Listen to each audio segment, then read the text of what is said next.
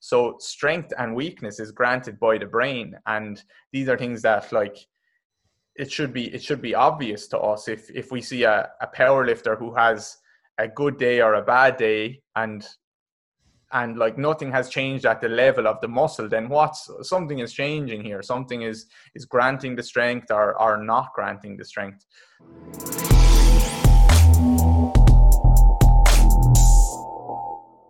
Welcome to the Upside Strength Podcast, your number one resource for all things fitness and performance in Switzerland. In this episode, I'm happy to welcome fellow Irishman and rehab specialist David Gray. David, how you doing, man? I'm good, Sean. Thank you very much for for having me on. It's a pleasure. I know you've had a lot of a lot of good guests, so I'm um I'm happy to be part of that company, and um hopefully we can have a good chat. Yeah. So for those who don't know you yet, can you give a little bit of your background, where you came from, how do you how you got into into rehab? Yeah, yeah it's always uh, it's always the hardest part, isn't it? The background and, and kind of chatting about yourself.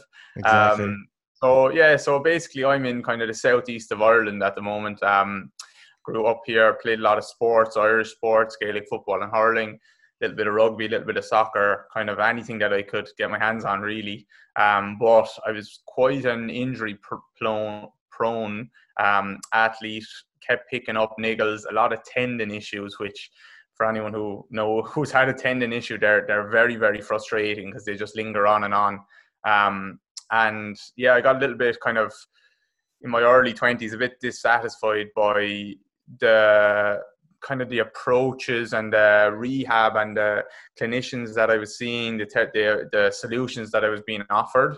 Um, so I kind of decided to try and figure it out for myself. I was sick of being in pain all the time, and um, like my life was my life was sport. It was just that was everything. Everything was centered around that, trying to be as good as I could, and I, I could never really train or push myself to anywhere near my potential because I was kind of you're in pain, you're training at 70, 80%, just trying to get through a training session. Then you're, you're waking up the following day, you're going to be sore for a couple of days and then and then you're trying to you're trying to repeat that cycle and then you're getting to a game day and you're like uh, it's it, i have this conversation with some athletes that i work with. It's like obviously in, the GAA Irish sports there's a lot of running involved. And rather than thinking about like okay I'm the one who's gonna who's gonna make the play here I'm the one who's gonna push myself you're kind of thinking I, I need to look after myself here or I'm not gonna last the full game you know? So you're hoping that you the, the guy you're marking maybe doesn't make a run or doesn't do something rather than you trying to dictate the play. So um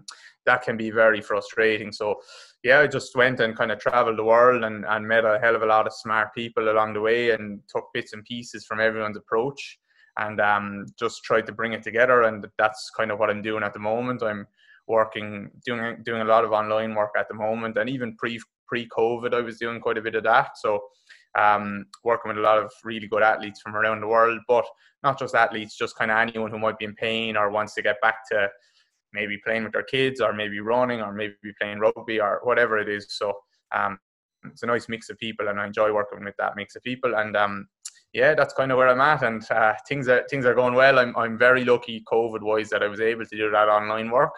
And um, yeah, it's it's things are busy, but things are good we'll get to that lower body basics program that you put out and that's been really popular um, on on the internet like you said during covid. You i want to come back on something that you said. You mentioned you you took bits and pieces of everyone that you met along the way. Uh, who have been some of your biggest influences in your work so far in your career? Yeah i've had i've had a lot of really like really good people really smart people.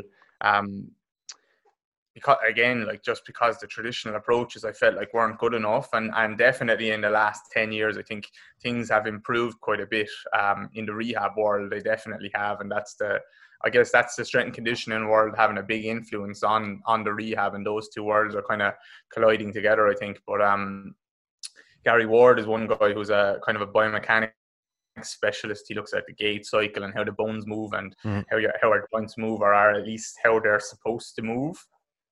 Uh, so he's been a huge influence on me, um, kind of on the on the what's missing in the body side of things. So he he he's he's really an expert at like picking out picking out areas of the body that have been, maybe been closed off because of old injuries or anything like that. And then just reintroducing these movements and and seeing what happens really. So um, gary's been a big influence on me. He doesn't go too far down the loading side of things um, it's it's really a lot of gentle movements, but they can be very very powerful things when you pick the right thing. So um, I try and take those principles and then obviously increase the load and the speed of the movement as we go along. Um, and then Dave O'Sullivan, who's another is another physio. He actually works in he's worked for England Rugby League and England, Rug, hmm. England Rugby Union. Um, so he's a he's a very very very good physio, and he's um uh, he's been a mentor of mine. He's he's excellent at his job. I've been very influenced by Postural Restoration Institute, who um, they're an institute in America.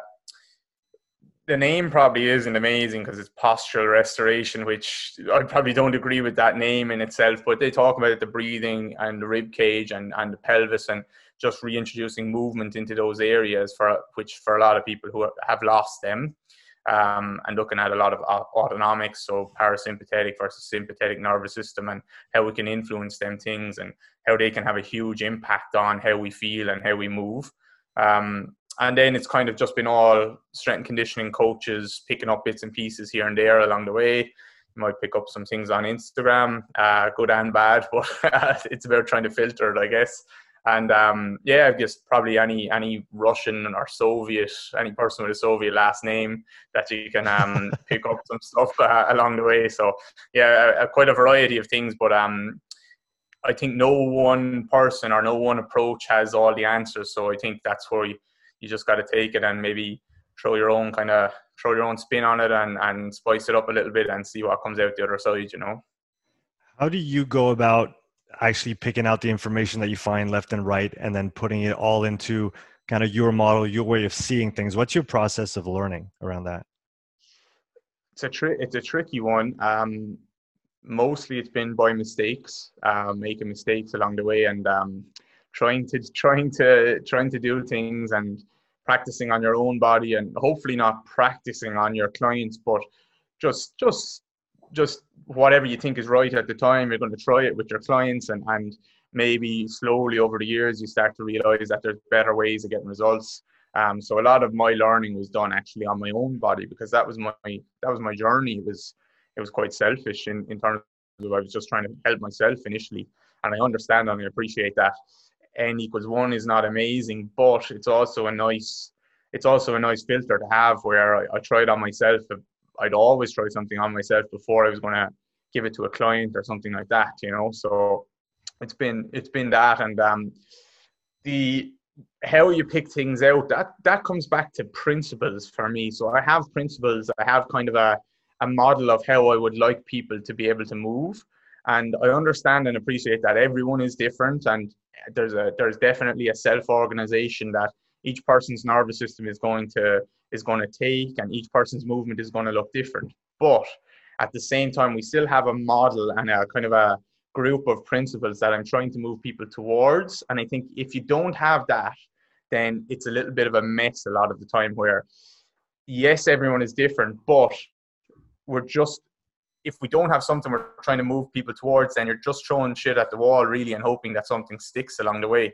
So I have, if I see something on Instagram, a, cool exercise or something that other people think might look good, and they say this works because of the X, Y, and Z. Well, actually, in my head, I'm thinking, okay, if they are getting results with that, why is that the case? It's probably not because of what they're saying, but it, it, it might be doing something else along the way that I think actually that's what I'm going to take and I'm going to tweak and then fit it into how I do things. So um, it comes back to principles, I think, and just as you go along, you get better at filtering out the crap and kind of taking the taking the good stuff. I think. Could and you still work on that? Oh yeah, that's. I guess it's the the work of a lifetime. Could you outline for us some of those principles that you hold, uh, you know, as important, and what the ones that you're trying to kind of gear your your your clients towards in, in the rehab process or even in in the yeah. athletic process because i guess the the end goal of a rehab process to, is to get back to full capacity maybe even beyond where you were before so you can avoid future problems so what what's exactly. your frame with all that exactly and and to me rehab and performance are kind of the same thing because and that's why i can kind of release a program like that which i call like a basics program but they're just things that i want every single person in the world, I'd love them to be able to do them, them things. And that's like basically, can you move your pelvis in three planes of motion? yes, it's it's really a simple yes or no a lot of the time. Can can you do it? Can you not? And and most people they they kind of can, maybe they can't, or maybe one side moves well and the other side doesn't. So the first kind of the first thing we need to look at for regardless of an injury really is do you have access to ranges of motion that you need throughout all these joints? And and that that's everywhere in the body really. And i think for me uh, one big principle that i try and adhere to is if if regardless if you have a knee pain or a knee injury or an achilles or whatever can i get everything in your body to just do a pretty good job. So i don't want any area that's really not doing a good job and another area has to take up the slack. So a lot of the time that starts with range of motion. And this is a conversation is a tricky conversation because range of motion and, and, mobility is kind of they're big bu- buzzwords in the industry at the moment but i'm not talking about getting people to do the splits or stretching or a- anything like that. It's it's uh, oftentimes it's like it's small tweaks to how they move and, and small maybe sometimes just motor control of how of how they move some of their joints and that that will actually offer them a little bit more range of motion than what they had before so range of motion, if they don't have access to those ranges, then they're certainly not going to be able to move into them ranges. So that's often the first thing that we first box that we want to tick. Um, just being able to being able to synchronize or coordinate the movement around the pelvis and the rib cage and the feet. So not quite range of motion, but is the time does the timing and the coordination look pretty good? And obviously then does the loading look pretty good? So how strong are you through these areas? And then can I, as we move through the rehab process, can I start to integrate those kind of three things where we're moving through range of motion, we're coordinating our movement pretty well, and we're loading the movement pretty well, and um, and can I take away maybe some of my cues and introduce a little bit more self-organization, maybe a little bit more chaos into the system, especially if someone is looking to go back towards sport. So those are the big, big things that we're trying to tick off. And for me, it's just always moving through tr- throughout those three things and bringing people along the rehab process.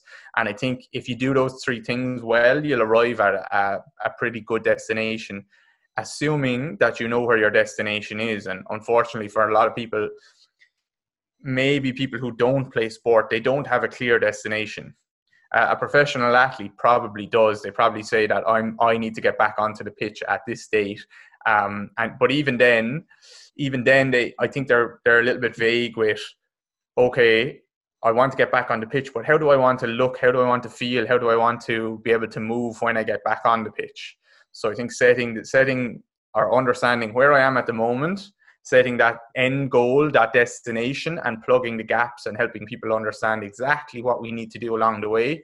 Um, when you understand that, you can take any exercise that might look good or look fancy or not fancy and say, does it fit along those those steps? And if yes, I'll use it, and if no, then I won't. So a big thing that came out of this for me was range of motion in general, and mm-hmm. I'm interested in your take on the kind of the whole system approach that that you take and if we talk about mm-hmm. PRI if we talk about hips and, and ribs and, and all those things um, and there's also kind of the joint by joint approach that's uh, I don't know if you're familiar with Dr. Andreo Spina and the FR mm-hmm. kind of system FRA FRC um, mm-hmm. so what's your take on, on those two different approaches can they work together or yeah can you riff on that a little bit yeah yeah I I think they can work together and I think a lot of the time people will, will look at the kind of joint by joint approach, the the FRC stuff versus the PRI stuff, and they do look kind of they, they pretty much look completely opposite in, in a lot of ways. Um, and that, I think that's the failure of of human beings that they're always looking for a camp to fall into, and I fall into one or the other. But actually, when I look at both camps, I see that both actually get pretty good results. So this is kind of goes back to what I was speaking about earlier. It's like, what, why, why do I think they're getting good results, and can I take those things and use it for myself? And I don't have to say I'm this guy or I'm that guy. So I think PRI will always, almost always look at the whole body and look at look at the proximal structure so they'll look at the rib cage and the pelvis um, a lot of the time and they'll understand how the positioning and the movement of those groups of joints, the, the, the, the impact that they can have on the rest of the body. And they'll try and attack those areas first before working a little bit more distally, I think. Uh, now, not always, but a lot of the time. Whereas maybe FRC, they're looking at, right, here's your, here's your hip, here's your wrist. If I can just reintroduce that movement back into the system there and get some more movement there, then that's going to I have more workspace there and that's going to reintegrate.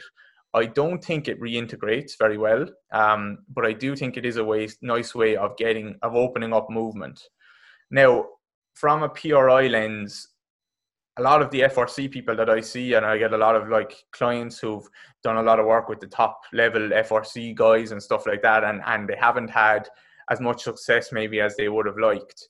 And I think a lot of that comes back to they haven't addressed the position of the proximal structure. So if I'm lacking hip internal external rotation, I'm just going to work on my CARs and my PAILs and RAILs for my for my and it's a lot of work at the femur. Whereas if we we know that if we can influence the position of the rib cage, how the diaphragm moves, it's going to have a big influ- influence on the pelvic floor going to have a big influence on the pelvis, which which obviously changes the position of the acetabulum, and then changes the position of the that the femur rests in the acetabulum. And a lot of the time, straight away, for someone with like hip impingement type symptoms or lacking internal or external rotation at the hips, those things can change almost instantly. So then I think then is a really nice ch- time to start to do my CARs or my PAILs and RAILs and stuff like that, so I can train that new range. So um, I think they can complement each other really well. I really do. Right, so it's kind of that proximal to distal approach. You start in the middle, make sure the the base, really the foundation, is laid mm-hmm. properly, and then if you need to address specific joints down the road, then you can do that using those other techniques, right? Exactly, exactly, and and that's and, and, again, I don't always take that approach. I'll I'll go straight to the feet a lot of the time, um, but probably for every single, I would say for the last couple of years, for every client I've ever worked with, they are getting breathing work of some sort. Uh, for every single person, and even if for for one person it's just okay, I'm just gonna I'm just gonna teach you how to exhale a little bit longer so that you can your body can just relax Whereas for someone else, it might be I'm I'm I'm I'm really going to work hard on changing how your rib cage moves so that you actually have a spine that can actually move and load and a pelvis that can move and load.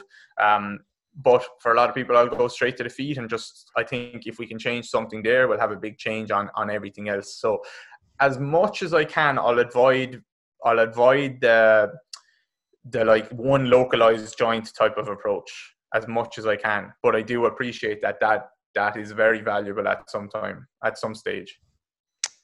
What are some of the things that you changed your mind about throughout your career since you started? Beliefs that you maybe had before and that you've kind of let go along the way, maybe even did a 180 on?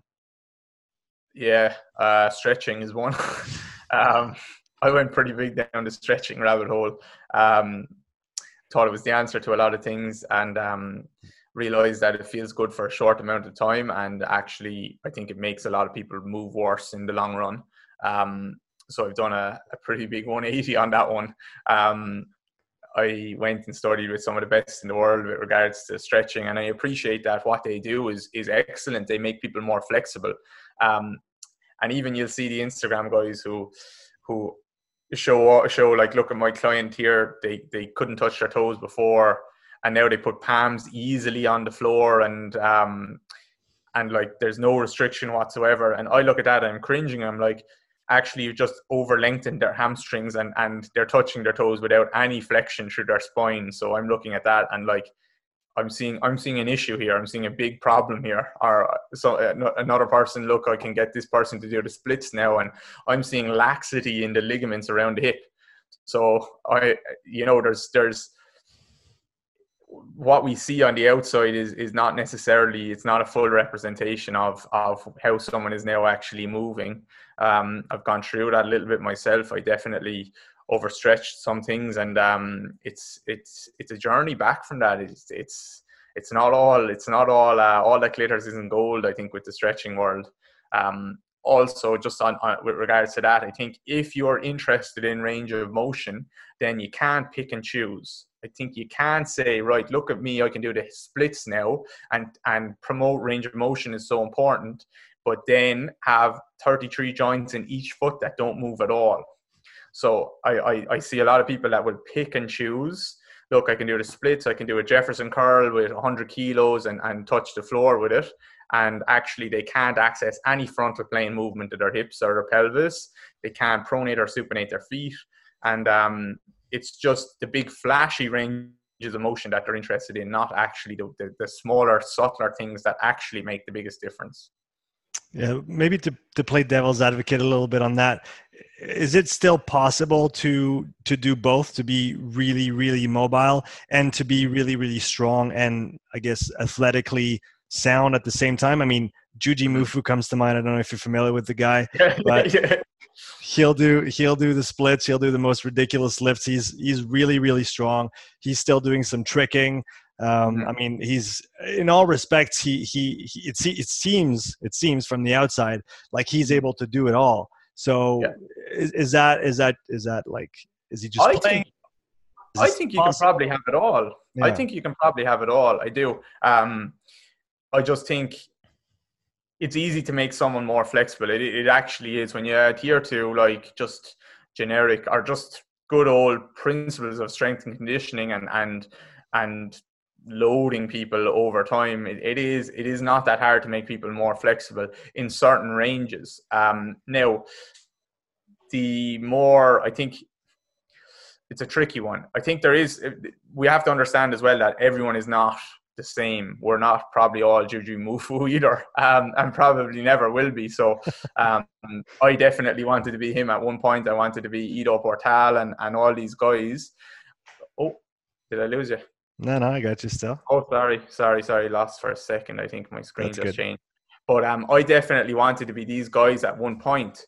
But I started to go into those circles and, and meet people in those circles. And what I was seeing was for every one Jujimufu, there was another 200 people that were completely messed up. They were they were broken. They were in pain all the time. And even if you look in these circles, you'll see that there's people there. Like you see some of Ido Portal's top students who look unbelievable, incredible, and they have it all. And then you start to speak to some of his some of his top students as well, and actually they're in pain all of the time but they can do incredible looking things for Instagram, but they feel like crap all the time. So I do think you, you can have it all. I just think it's it's a delicate process and you have to be smart about it, just like any other training. In your opinion, what's missing from most uh, physical prep programs for, let's say, field sport athletes? For example, you talked about Gaelic football, and I work in rugby, and there's a lot of soccer players around here. So, what are some of the main things that you see missing from most physical prep programs? Good question. Um, I think I think I think most most people are doing pretty well at, at the moment, actually, as far as I can see. Now, maybe that's uh, like who you follow on Instagram are naturally going to be probably probably better because I appreciate the good work that they're doing. And then if you looked maybe if you looked if you looked elsewhere, there probably wouldn't be such good things. So if I look at you on Instagram, I'm like, oh yeah, this looks great. Like the strength and conditioning field is moving in the right direction. But then they're just the people that I probably follow and the people that I think are doing really a really good job.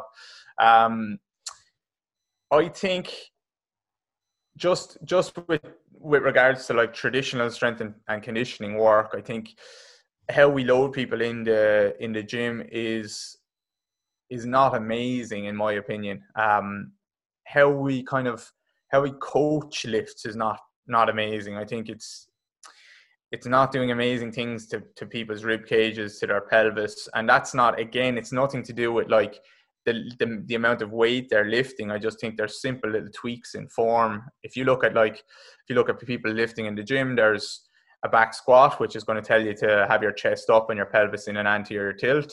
There's a deadlift, there's an RDL, there's a row, there's a bench press, there's a pull up, there's every single lift you could ever think of in the gym is probably is probably going to have shoulder blades retracted and depressed, chest up, pelvis in an anterior tilt, and move from there. Move as much weight as you can from there. So while it is really nice that people are starting to promote this variability and they'll say, well, instead of back squatting, I'm going to go on, on a single leg or do a split squat because my athletes need variability.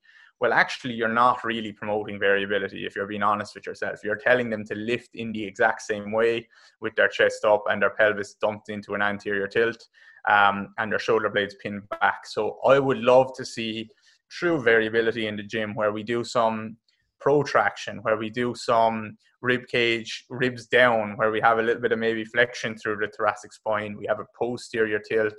We we um we look for knees coming in towards the big toe. So we're training a little bit of pronation. Um, we're moving through not just the sagittal plane, we're moving into the frontal plane and the transverse plane. And um, there is an argument against that. The argument is that athletes and definitely athletes when they go to their sport that they're getting all that work anyway. Um, and so we're just giving them what they don't get. So in the gym we're giving them the things that they don't get. I would argue against that. I can appreciate that argument but i would argue against that and say actually their sport is probably driving them into that extension pattern anyway. And then the gym is putting them more and more into that. And what we'll see typically is over people's career definitely lifting career, uh, they will lose a significant amount of range of motion around the hips. So you'll see a lot of athletes and a lot of lifters with really poor rotation at the hips. They'll have really poor movement around the rib cage and they'll have really poor movement at, at the feet. And I think how we're cueing our lifts and how we're our, our idea of how we should be performing our lift is having is having a negative impact on that a lot of the time. Um, now I understand that some sometimes that's fine. We can we can there's a little bit of a trade off that can be made, and we're we're going to build strength and build muscle. I just think that we can do both. We can we can build strength and muscle without making people move worse at the same time. I want to move to your lower body basics program that you released a little while ago. So, for those who are not aware of it, can you kind of give the laylo on what it is? How did you come up with it? Where, what are your biggest influences in building this program? Mm-hmm. So it was it, initially it was just like a, uh, I saw that when COVID started, it was well, it was a few things. It was a few things. I should go back. So I got really, really busy. Um, well, I've been really, really busy for a couple of years now, so I'm pretty much like booked out in my calendar for the next month or so. Okay, so it's like I would love people who can't get an appointment with me for a month to be able to nail all of these things and, and like I'm just creating categories in my head. I'd love them to be able to learn to to exhale and get their ribs to move. I'd love them to get a bit of control over their pelvis and their hips move in three planes of motion. I'd love their hamstrings to be stronger, their feet, their calves, and their hamstrings to all be stronger and work together. Um, and I know that if someone comes to me with knee pain or foot pain or Achilles or hips or whatever, I'm probably going to be trying to teach them these principles that I have that I that I that I teach everyone anyway.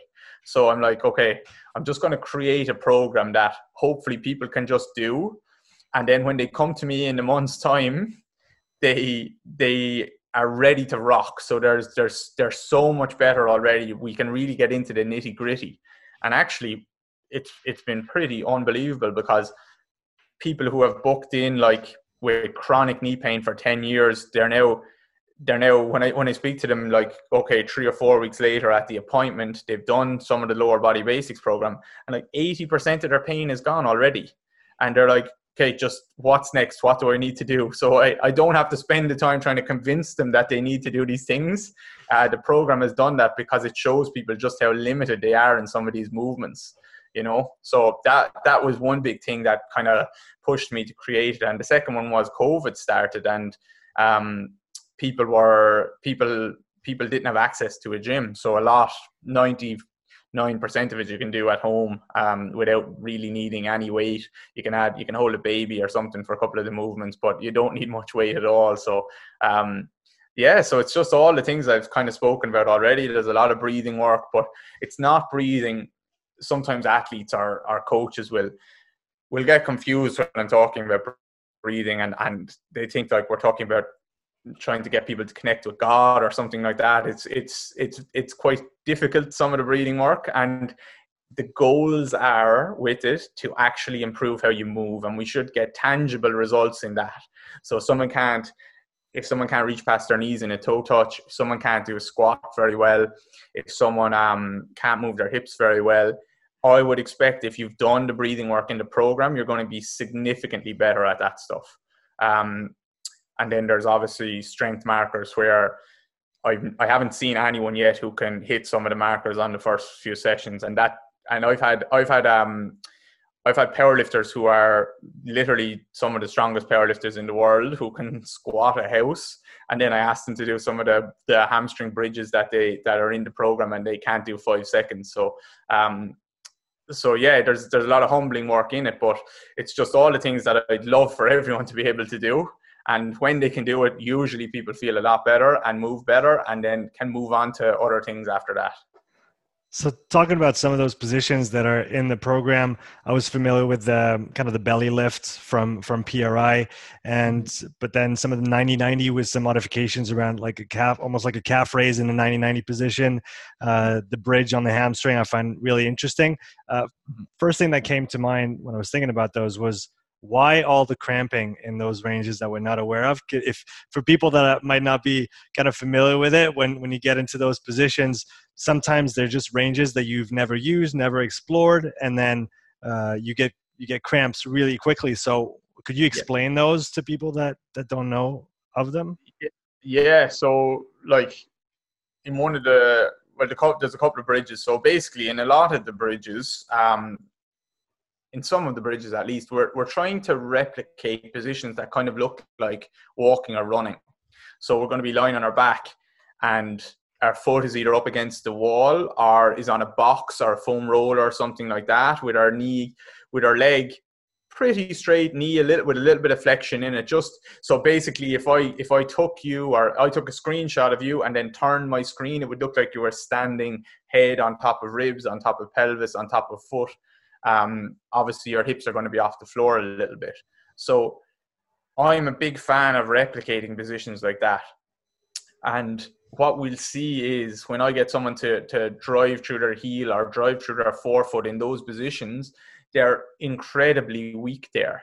And then when they say, well, actually, I go and run and I get knee pain or something like that, I'm like, I, I'm not surprised. Like I, and pain is complex, but if you can't do five seconds or 10 seconds in one of those positions, then really do you have any right to say that I should be running or even walking very well? You know? So basically, we're putting you into positions where the muscles have to work in very similar length tension relationships to gait and they have to work, they have to coordinate together.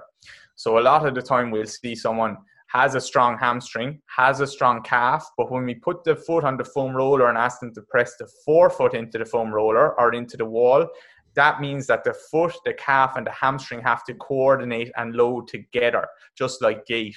And that's when a lot of the cramps will start. And that's when people will be shocked at just how weak they are. And I think the cramps are, are a couple of things.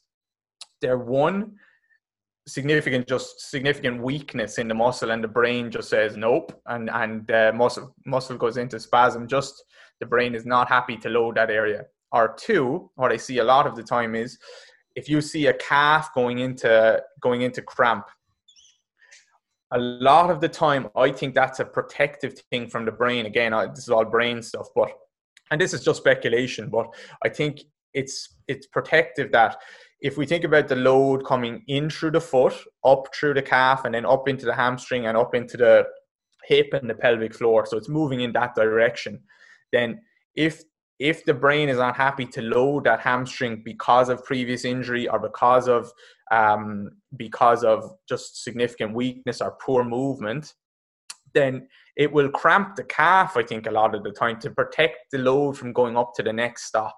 And I think a lot of the hamstring cramps and the calf cramps are actually coming back to what we're talking about with the rib cage and the pelvis. I think the pelvic floor muscles are stressed a lot of the time, they can't relax. And so the brain, there's no way the brain is going to say, well, actually, I'm going to keep sending the load up that direction because then muscles are already very stressed.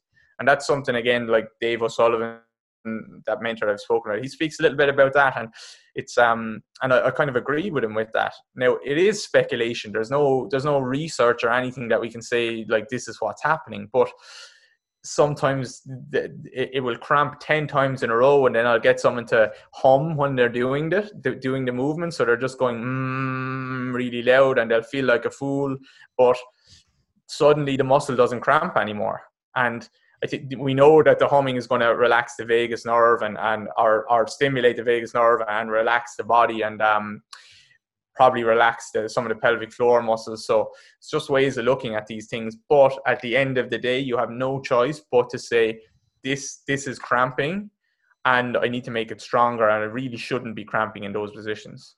So if, if you do it properly, after a while, the, those cramps should just go away and subside. They should go away. Yeah. If someone was with me in person, I would expect the cramp to go away that day with me or that like half an hour with me because we we'd, uh, we do some really good breathing work. We make sure that the pelvic floor muscles were, or the pelvis, basically the pelvis is moving and loading well. And I would expect the, the cramps to start to go away. But if they're not, it's just, you just have, you just have work to do.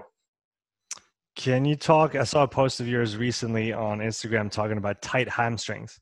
So can you mm-hmm. talk a little bit about this thought? And because most people will say, "Oh, my hamstring's tight, so I have to stretch it." What's wrong with that way of of thinking, and and what would you advise instead? I've never seen a tight hamstring yet. Um, I don't expect I will ever see a tight hamstring. Um, position dictates function, right? And p- position a lot of the time is the thing that we need to look at. And for a lot of people, you're going to see an anterior tilt at the pelvis. Uh, so the pelvis at the front is kind of spilled forward. Um, and that means that the back of the pelvis has gone up. So the, the attachment points of the hamstrings have, have gone further away from the knee. So the hamstrings have gotten a little bit longer there. And then people would, would say, okay, bend down to touch your toes and I can't touch my toes and I feel my hamstrings really tight and they're tight all the time and they're screaming at me. Well, of course they are. They're under stretch all of the time. Um, so stretching the hamstring even even if that was not the case okay even if that was not the case and and maybe that isn't the case for some people and the hamstrings are tight then i would love for people to start asking the question why are they tight so why is my brain or my nervous system expressing excess tone in that area and when we start to ask questions like why then it doesn't tend to lead us to my brain says that I'm going to tighten up that area. And the answer to that why is to stretch it and say, no, I don't want it to be tight. That, that, that's the thing that people don't usually ask is why. And that if they did, they would probably not lead it to, to stretching is the answer. So if we ask why a muscle is tight, we'll probably say the brain is putting protective tone or protective tension there um, and it's trying to one protect you or two kind of asking you to change something about your movement or your positioning. Probably movement but these things kind of go hand in hand. So if i want to change something i'm probably not going to say i'm just going to stretch it and lengthen something that the brain is trying to, to keep tight i'm going to say i probably need to change how i move change the positioning of my bones and or make something stronger so I'm either going to make my hamstring stronger or my quad stronger or both. I'm going to may improve how my pelvis moves so my hamstrings can lengthen and shorten.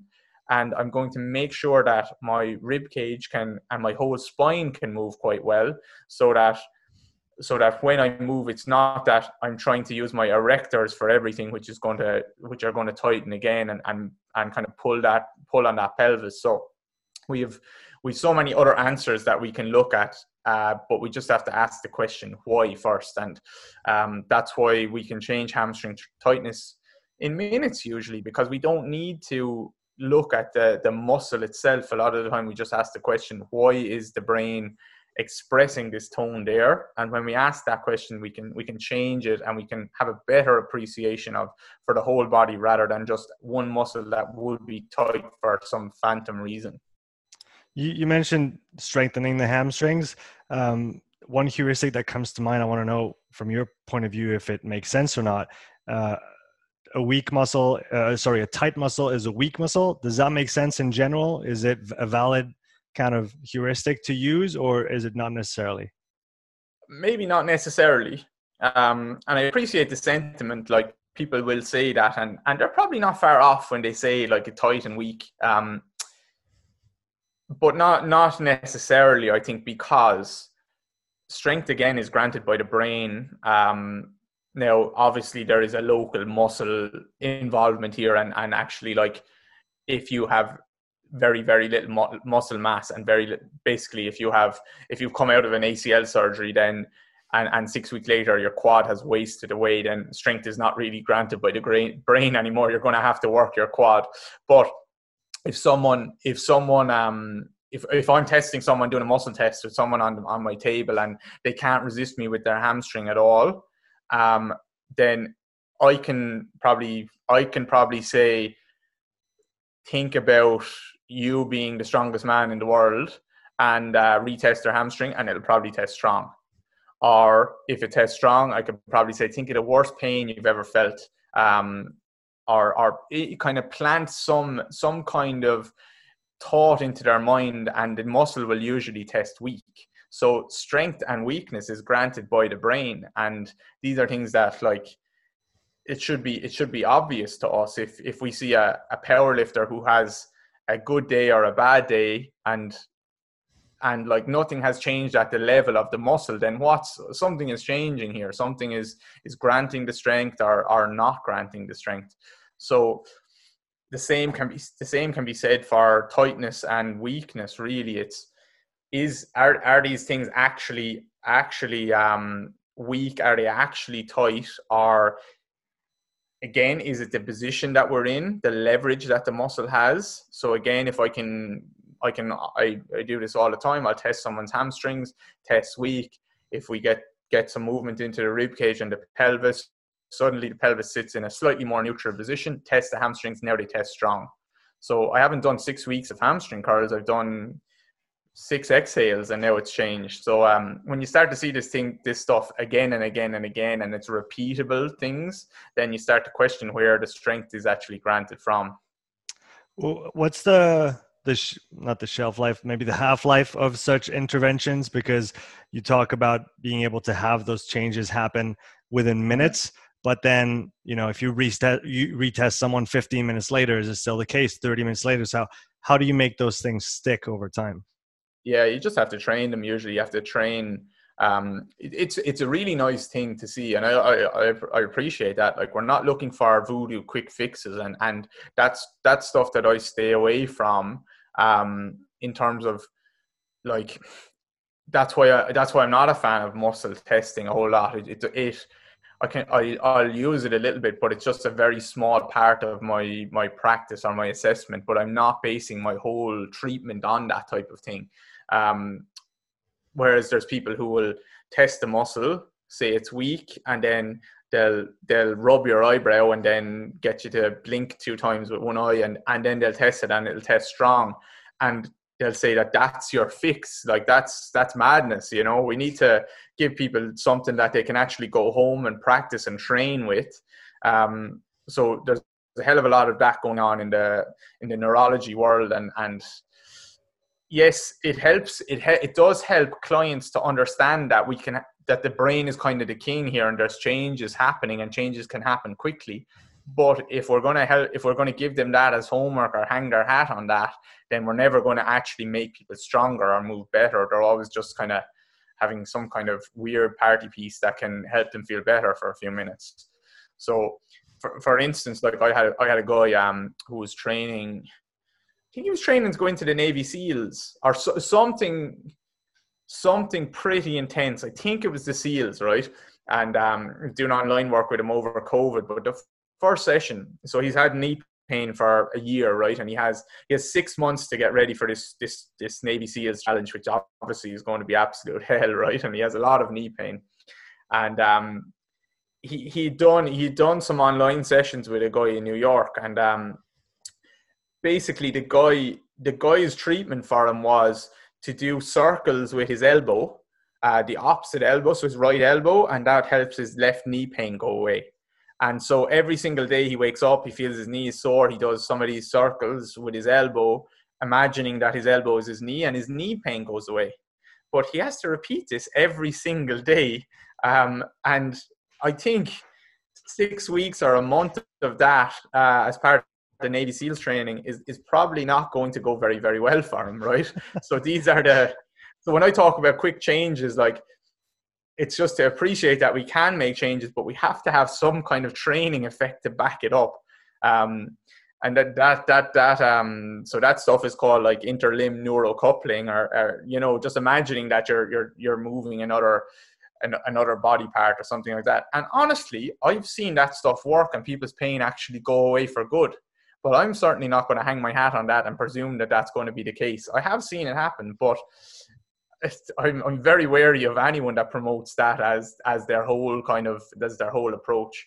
So if it's a if it's a breathing type of movement and the pelvis we can we can have a big impact on the rib cage and the pelvis it's going to give me an insight into okay i think this is some of what my client wants or their body is kind of crying out for and i'm going to have a little bit of that and i'm going to train that and i would expect if they train that then they would come back into me a week later three weeks later and i would go through my tests and the tests would be still solid so these these changes will stick. It's just that we need to make sure that just like anything, we are, we're practicing them. We're not we're not doing it once off and hoping that it cha- it changes for good.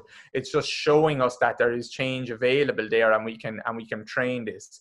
And just like anything else, at some stage we don't want to have to train it anymore we want it to be there for us and, and i don't have to think about this so that i think that's also what people kind of go down the breathing rabbit hole they don't do enough of that where actually we're going to i'm going to stress the hell out of my clients i'm going to make these positions and, and challenges much harder and harder and harder so that you become robust and you can access these movements when you move when you go on to the the field or go into your real world because these neuro changes that people see as soon as you step outside the door and someone says boo to you, they're they're going to be gone, right? And I've seen that happen. I've seen, I've heard uh, stories about this where people even went to like a uh, and I don't want to knock FRC, but they've gone to an FRC seminar and someone someone showed just how much range they got internal rotation at their shoulder, and someone went up to them and said boo, and uh, and next thing they checked and their range was all gone. So again, another another another lesson for us that the nervous system will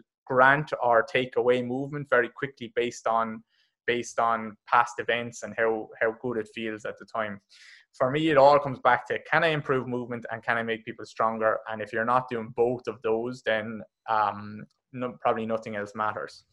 Yeah so just just granting new ranges of of motion is is not enough. You then have to solidify those positions like you said train them up the loading up the stress so that those those positions become kind of baseline positions again and now you can kind of move forward instead of always having to come back to oh i need to do my breathing to just even be able to move to begin with right? Exactly exactly and even like as you know like some of that breathing stuff it's very it's very difficult like it's not like again it's not like we're uh trying to be a yogi here you know or anything like that it's it's very difficult and we're trying to make um make changes that we can actually measure. So we can measure these changes based on, and I'm not trying to make changes for the sake of it, it's based on ranges that I think they need access to or, or would help their body. But at some point, I would love them to be able to go and do a front squat or uh, uh, some kind of a deadlift or whatever the movement is, and be able to be able to use that movement to improve those ranges at the same time. So I can couple these together and maybe I just have an inhale at a certain point in the movement and an exhale at a certain point of the movement. And that's what does it for me.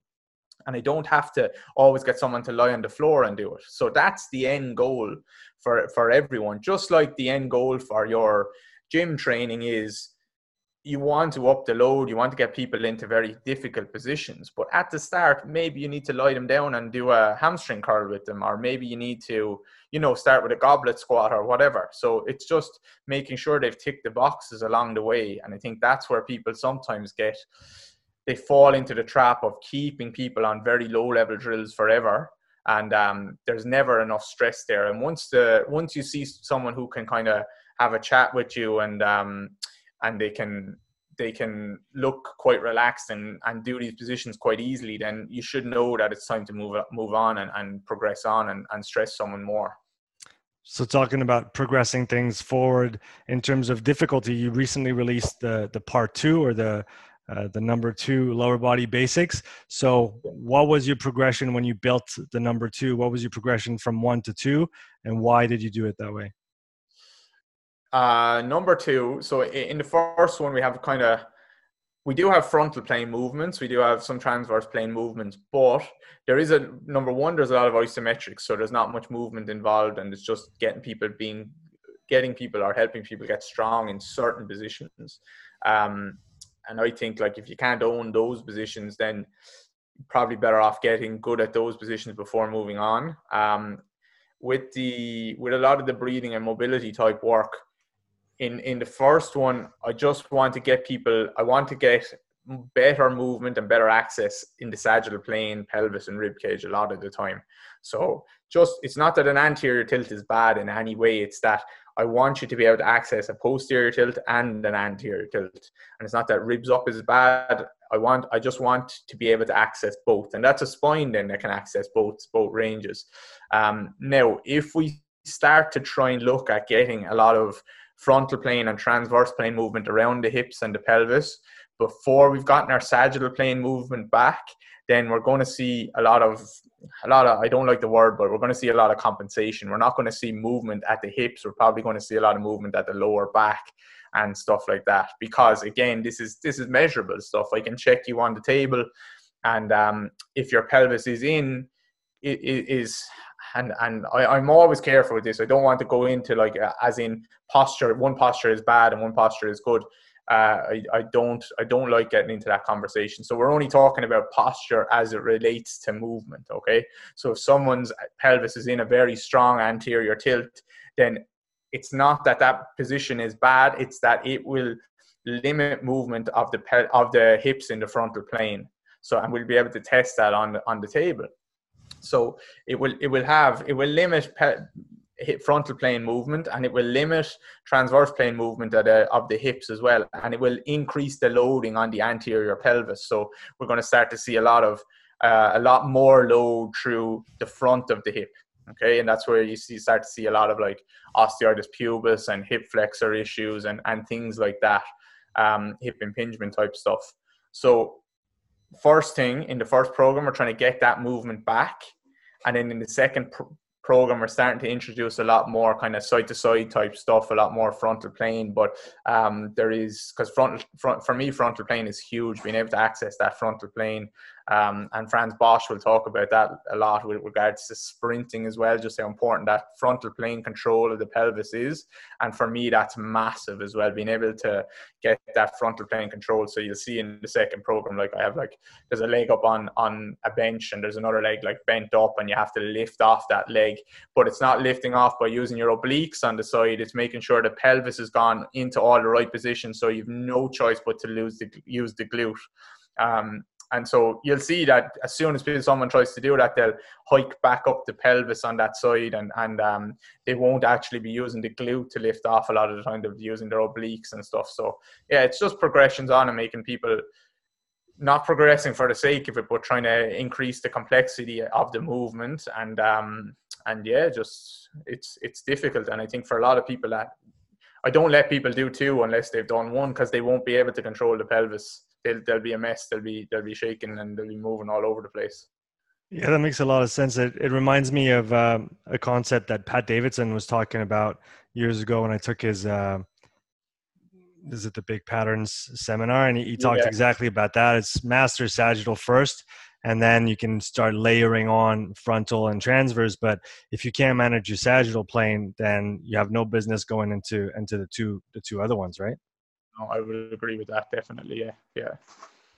What are some of the your current areas of of interest or things that maybe you how to say that maybe areas that you're not as comfortable in as you'd like to be as a practitioner and that you keep on digging and and try to improve in ah uh, geez everything everything to be honest with you um it's always it's always trying to improve everything and realizing like that. Well, look, I think everyone goes through this. That the more the more you the more you start to know, the more you realize you just don't know at all. And there's obviously, and that's a that's a trap to fall into as well because there's always going to be someone smarter. And there's a big kind of I think in the in the rehab world and the performance world, there's a big kind of imposter sy- syndrome and, and people who are afraid to put any views out there because they're not the smartest person. Um, and I think we all probably go through a little bit of that. Um, so that's something I'm trying to work on myself in that understand that yes, I, I I'm I'm doing things I think pretty well, but there's a long way to go. Um, and also don't be afraid to to speak your thoughts or speak your mind in the meantime because you're never going to get there you're never going to be perfect so that's just from my own development i'm always trying to kind of remind myself of that.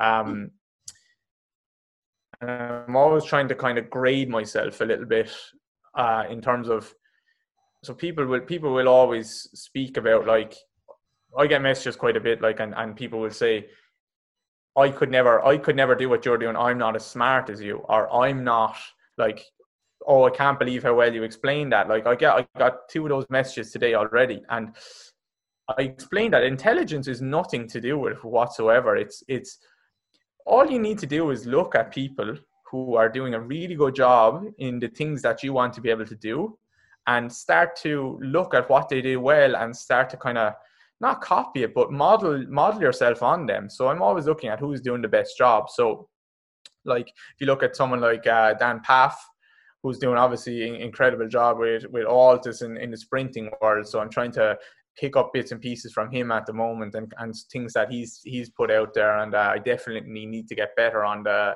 the sprinting side of things um, and I, I love I love that stuff. I love learning from track coaches because it's black and white. Uh, we've you're probably the same as me.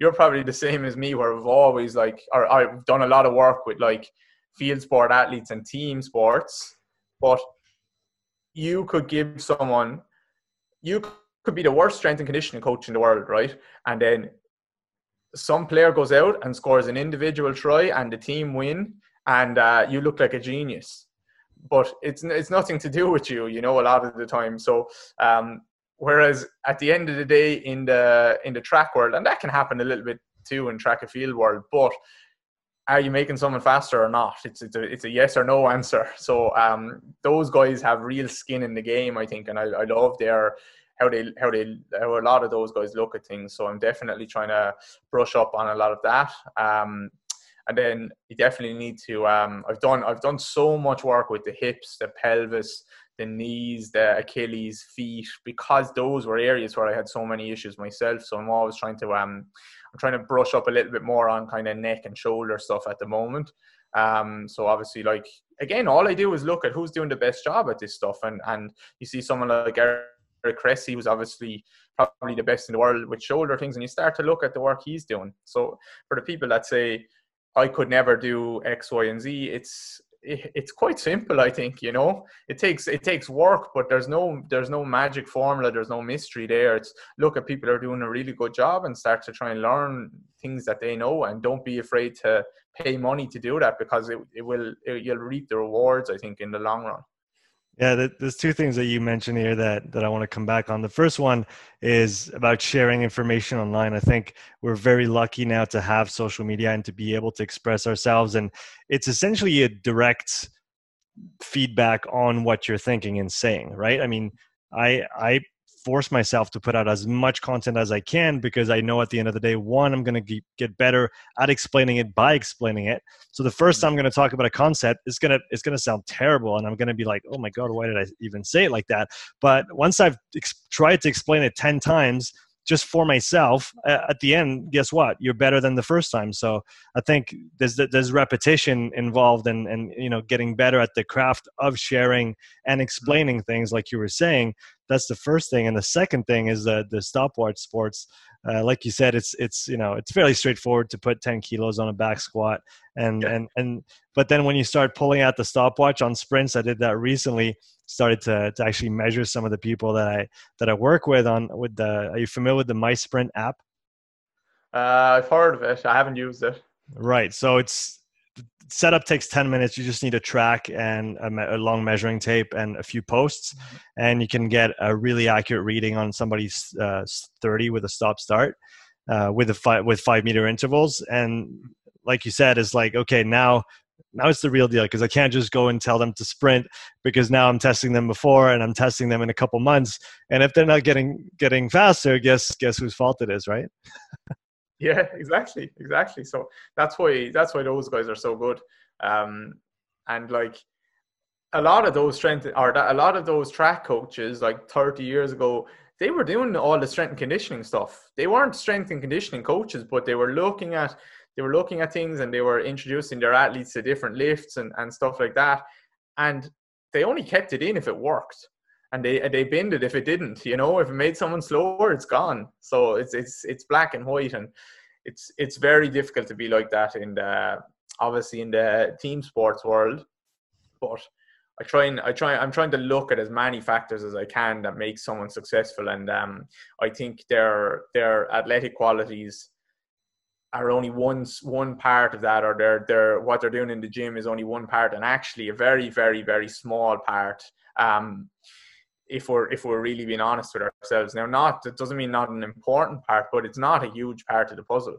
Um, so i think that and that's cool to see that in the strength and conditioning world that's starting to change a lot. I think it's it's that people are people are getting less concerned about how much someone is barbell back squatting and maybe you're you're starting to you're starting to understand all the psychology aspects of it and not that you're not that you're going to be a not that like you have to understand there's a scope of practice there, but there's so many of these factors uh, that are going to influence how someone actually performs on the weekend or how they perform for for 12 months or 10 months of the year, and um, that's that's what I'm really really really interested in.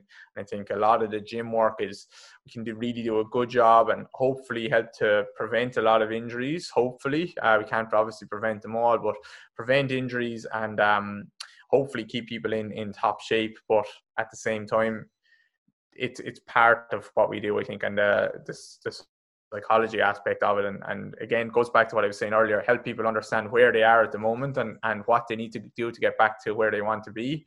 Even just giving someone a plan like that and they'll feel better pretty quickly you know? So there's there's so much out there and there's so much to learn it's it's interesting you, you mentioned kind of the, the different co-actors when it comes to sports preparation. I know Fergus Connolly has a really interesting model with the physical, the psychological, uh, the technical and the tactical with maybe the health as the underlying basis of, of, that for each athlete. And I, I try to stress that to my athletes all the time. I'm like, okay, you're getting faster, you're getting stronger, but are you practicing the skills of your sport? Like, are you getting better at your sport? Because that on the weekend, like you said, it's going to be really hard to attribute any one feat of you know athleticism to just the physical preparation. It's all in context. There's people on the other side that you have to go around or go through depending on the sport that you play.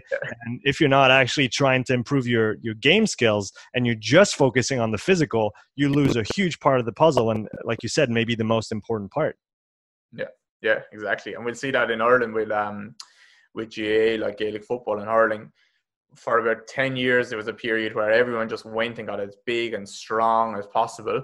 And uh, you're just seeing guys bulging it. Like they're looking like rugby players and really they have to they have to cover a lot more ground and they have to cover a lot more ground. Uh, you have to be a little bit more dynamic and, and fluid with your play let's say. Um, at least most of the positions do. Um, and we're just seeing guys that look like bodybuilders and their their movement was really poor and and the whole kind of one or two successful teams kind of went that direction and every every other team kind of copied them. And now you'll see that actually one of the two probably the most successful teams now are looking a lot leaner. They're looking a lot more like kind of afl guys. And um and now everyone is kind of going that direction as well. So it's um whatever the successful team does, everyone think it's, thinks it's right, and, and what everyone else is doing is wrong. But actually, there's kind of a world of grey area there where um, the, the, just because a person puts the ball in the net uh, doesn't mean that their strength and conditioning coach was the best in the world. You know, right? Exactly. Um, what are some of the things that maybe not maybe that you're not sad about, but some of the things in the fitness and performance industry currently that that you don't like to see very much that you think we should try and do less of? there's only one really, and it's just that it's it's just and, and social media doesn't help with it. It's that kind of bashing of each other and bashing of the industry. Uh, that's that's the big thing. Like it's it frustrates the life out of me. Um, you know, like if you spoke to if you spoke to um, a coach and you said, "Oh, there's a coach there in your town, and he's he's over there, and um, what do you think of him?" Most I, I, think maybe it's like this in every industry but most mo- are like a physio. I see that all the time. And, and, most people would say oh he's shit. He's he's useless. And you know and like what you'll see is actually what they're doing are very very similar things but they just they just hate each other and they're going to bash each other. And um i just see way too much of that. It frustrates the life out of me. I think it comes down to this right? It comes down to you don't need to put other people down to to build yourself up and the whole industry is rife in that I think, and that's that's the rehab world, that's the pain world. People are people have whole accounts dedicated to just posting stupid things that other people say, or commenting on other people's posts saying you're stupid and and this is the way you should do it, and like it's just I don't know maybe it's an ego thing or people trying to make money or whatever, but uh if you ever see me commenting on uh, with a negative comment on someone's post, then tell me to delete my account. Account, you know. yeah that, that might be the the the flip the, the other side of the coin when it comes to social media. We do have that opportunity to share. We do have that opportunity to put our thoughts um, under duress and to the test essentially. But we also have that maybe those algorithms that kind of show us more of what we like to see and less of the other one which makes us less resilient to actually engaging in conversations that are maybe constructive and positive and try to make everybody move forward instead of like you said, just staying in your camp and just pointing the finger and saying, "Ooh, that's bad. I'm I'm staying over here." Yeah, yeah, exactly, exactly. And all the methods, all the methods that are out there as well. Whereas, like, I, I'm a I'm a FRC guy, I'm a PRI guy, I'm a this and that. Um, they'll they'll often bash the hell out of each other. They'll say what you're doing is stupid and and what I'm doing is great, and then like they're if someone's getting results, if someone is actually helping people then there's there's probably a reason there's an underlying reason why they're actually helping people and there's everything has value everything works and everyone is is trying well most people are trying their best and uh, hopefully hopefully people's eyes can be opened a little bit that you just whatever about thinking one method is great that's fine i don't mind that but hopefully people's eyes can be opened and say that actually i don't have to bash someone else to to build myself up that's that's that's not the way to go. I think. What about something on the other side of that spectrum? Something that makes you happy or makes you hopeful that you see more and more of in in the industry those days? Um, one one of the things is probably the the whole strength and conditioning and the rehab side of things that um, people are moving towards what we just spoke about that it's not all about numbers in the in the in the weight room or numbers in the gym um I think that helps. I think that's a, that's a big realization for people, and I think for for a lot of years probably it was about it was about for people it was about I'm justifying my job here by making by because that person can lift heavier. Um, and actually, is that is that helping someone feel better? Is it helping them perform better? Maybe yes, but also maybe no. So um, I think that's changing, and, and we're starting to see a lot more um, a lot more just open mindedness around around with regards to that. Um, I also see like that there is well actually there's a lot of like there's a lot of female coaches and stuff. I know some coaches on Instagram. We see a lot a lot there, and um, that's really cool to see. I'm not just saying that now because like there's there's this big I like movement out there for for diversity at the moment. But I know a lot of good, really brilliant um, female strength and conditioning coaches and stuff like that. And I think they have usually a different way of looking at things than us, um, than the males. So there's you can open your eyes and learn a lot there. And then one other big thing is the conversations around mental health that are happening. Um, because in my world, I see a lot of mental health issues with athletes. So they're coming to me for rehab, and usually they're coming to me because they're professional athlete or they're at a club or they're they're a pretty a pretty decent at a pretty decent level, and obviously they would have uh, physios and coaches and, and rehab specialists and whatever that they would be working with, and they've they've maybe not got the results that they were looking for, so they come to hire me privately. And what we'll see then is usually these are chronic issues, people with issues that have been lingering for a while. And as you know, if you've ever played sport at a, at a decent level, you'll you'll kind of identify yourself with that. Like this is what I do. I'm a rugby player, or I'm uh, whatever. And when that starts to kind of be taken away from you, and um, when that's a little bit when that's a little bit vague or you can't do that at the moment, then mental health is a big, big thing. And I like the like I was I think I spoke about this on another podcast, but um there's like if you go on Twitter like and you're watching a, a game, like you'll see an athlete get absolutely bashed, right? And and fair enough sometimes that they're getting it they're getting paid a lot of money and, and they're kind of open to criticism again.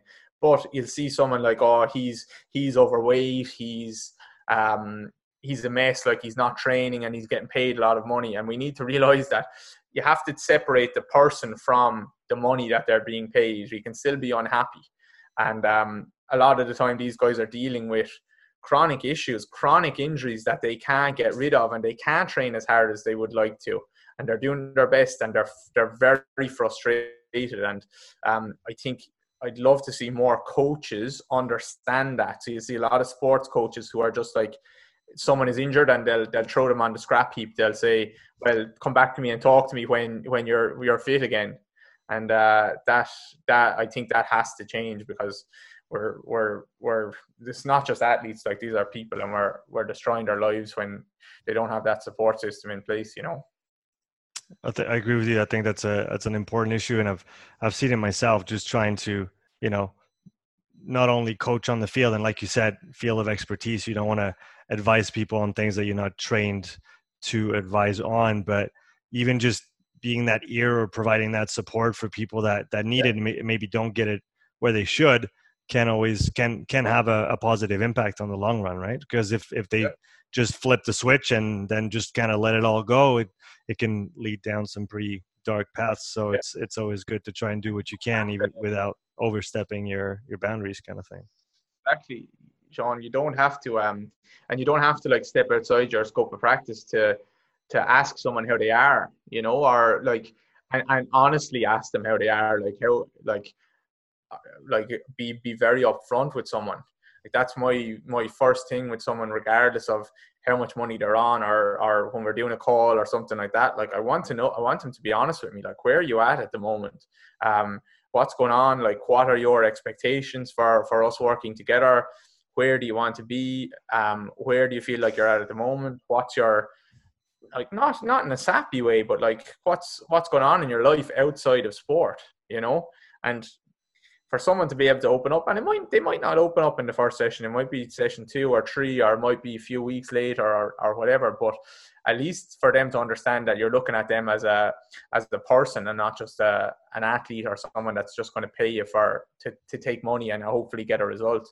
It makes a big it makes a big difference and like maybe it's just my bias because I'm working with so many athletes who are in pain and stuff but there's a lot out there. Um, there's a lot out there really struggling, and and even just to talk to someone and get someone to re to to to speak to them. You know, now maybe again, maybe again, and I know I'm I'm kind of waffling on about this, but maybe again, like it is hard sometimes for them to speak to someone within the club or within in the team and maybe for me then i'm kind of separate and they can they can speak to me but um there is i just like people to understand because i know coaches and stuff listen to this There's people out there athletes if, if if you're if you see an athlete with like chronic issues and they're they've been struggling for a while and in pain and they can't get back to where they want to be or they're struggling to get back there I'll, I'll, be careful with them and I'd speak to them because you can pretty much it, it can be a dark place. It, that's all I'll say. It can be a pretty dark place what's a book what is a book or some of the books that have had the most influence on you throughout your life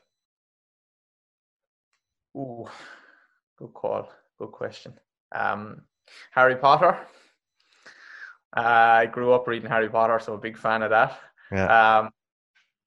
um, um, professional wise i'm a big fan of Frans Bosch's book strength okay. training and coordination mm-hmm. um, I think when I when I start to like I do I do a lot of calls and stuff with other coaches who are looking for a little bit of help and stuff. Um, that's always a book I highly recommend they read. Just opens your eyes a little bit. You don't have to agree with everything Bosch says. Most people don't. Um, a lot of people hate him, but it does open. I think it does hopefully open the conversation up to there is other ways of doing things and there is other ways of um of looking at movement. Um, so that's a that's a really important book. Um, what else? I'm not sure. I'm not sure. I'm always bad at these questions.